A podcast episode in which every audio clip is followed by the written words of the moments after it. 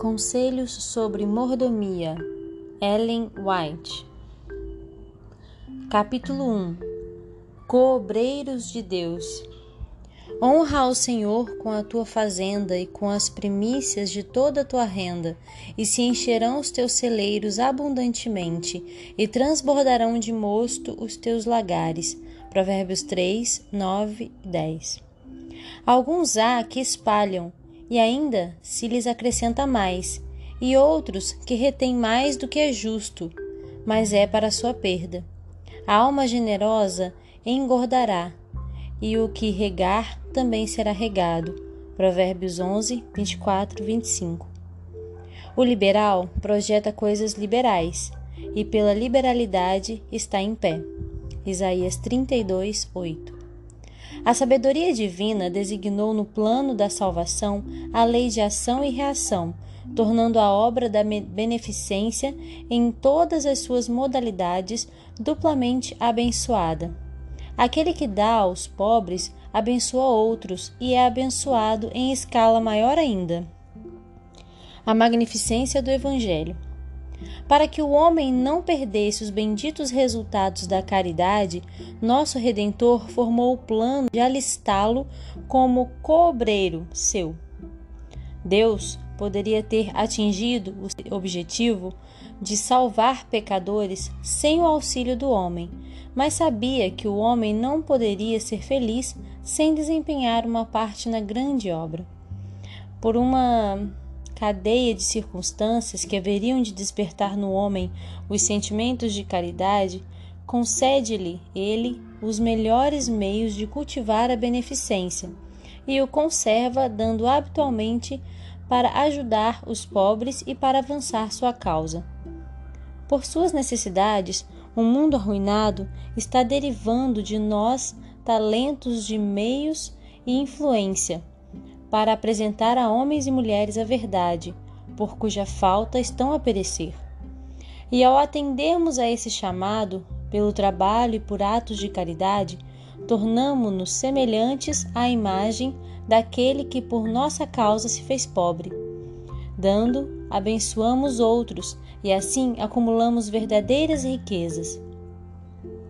A glória do Evangelho é ter ele base no princípio de restaurar na raça caída a imagem divina, por uma constante manifestação de beneficência.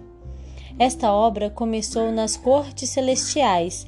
Ali deu Deus aos seres humanos uma prova inequívoca do amor que a eles nutre.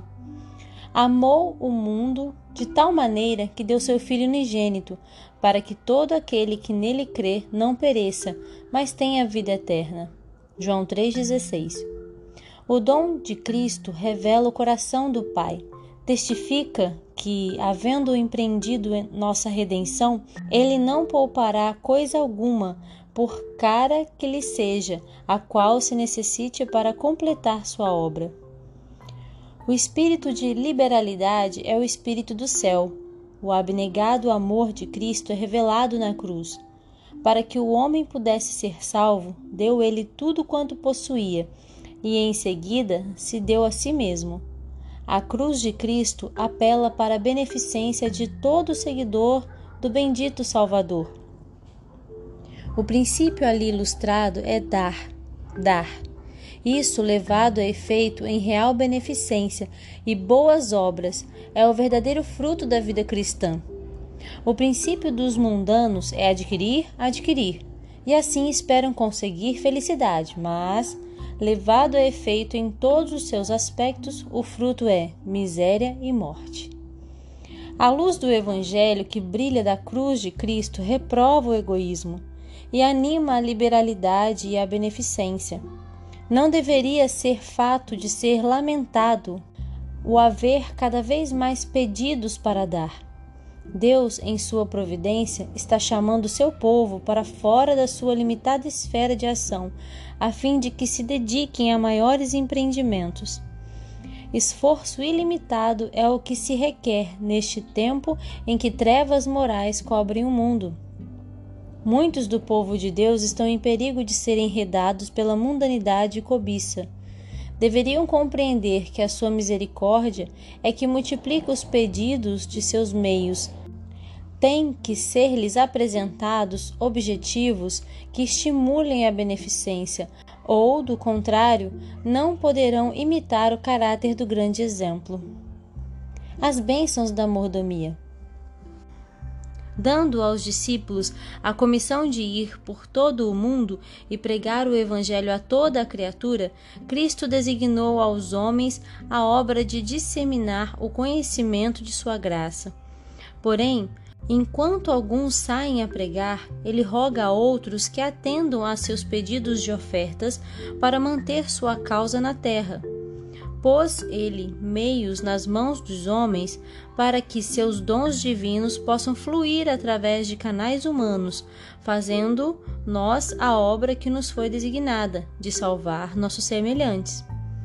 Esta é uma das maneiras em que Deus exalta o homem.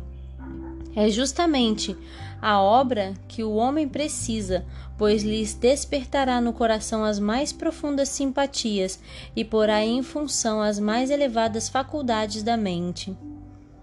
Tudo quanto de bom há na terra, aqui foi colocado pela dadivosa mão de Deus, como uma expressão de seu amor ao homem. Os pobres são seus, e sua é a causa da religião. O ouro e a prata pertencem ao Senhor, e ele os poderia fazer chover do céu, se quisesse. Mas em vez disso, fez ele do homem o seu mordomo, confiando-lhe recursos não para que fossem acumulados, mas usados em benefício de outros. Deste modo, torna o homem o meio pelo qual distribui suas bênçãos na terra Deus planejou o sistema de beneficência a fim de que o homem se pudesse tornar como seu Criador, de índole benevolente e abnegada, e ser finalmente co-participante de Cristo da eterna gloriosa recompensa. Reunindo-se ao redor da cruz. O amor expresso no Calvário deve ser reavivado, fortalecido e difundido em nossas igrejas não devemos nós fazer tudo quanto podemos para tornar eficazes os princípios que Cristo trouxe ao mundo? Não nos devemos esforçar para estabelecer e tornar eficazes os empreendimentos de beneficência que agora são reclamados sem demora? Ao estardes perante a cruz e verdes o príncipe do céu morrendo por vós, podeis fechar o coração dizendo: Não, não tenho nada para dar? O crente, povo de Cristo, deve perpetuar o seu amor. Este amor deve atraí-los juntamente em torno da cruz, deve despi-los de todo egoísmo e ligá-los a Deus e uns aos outros. Reuni-vos ao redor da cruz de Cristo em sacrifício e abnegação. Deus vos abençoará ao fazerdes o melhor que podeis. Ao vos aproximardes do trono pela áurea cadeia baixada do céu à terra para arrancar homens do abismo do pecado, vosso coração se expandirá em amor aos vossos irmãos e irmãs que estão sem Deus e sem esperança no mundo.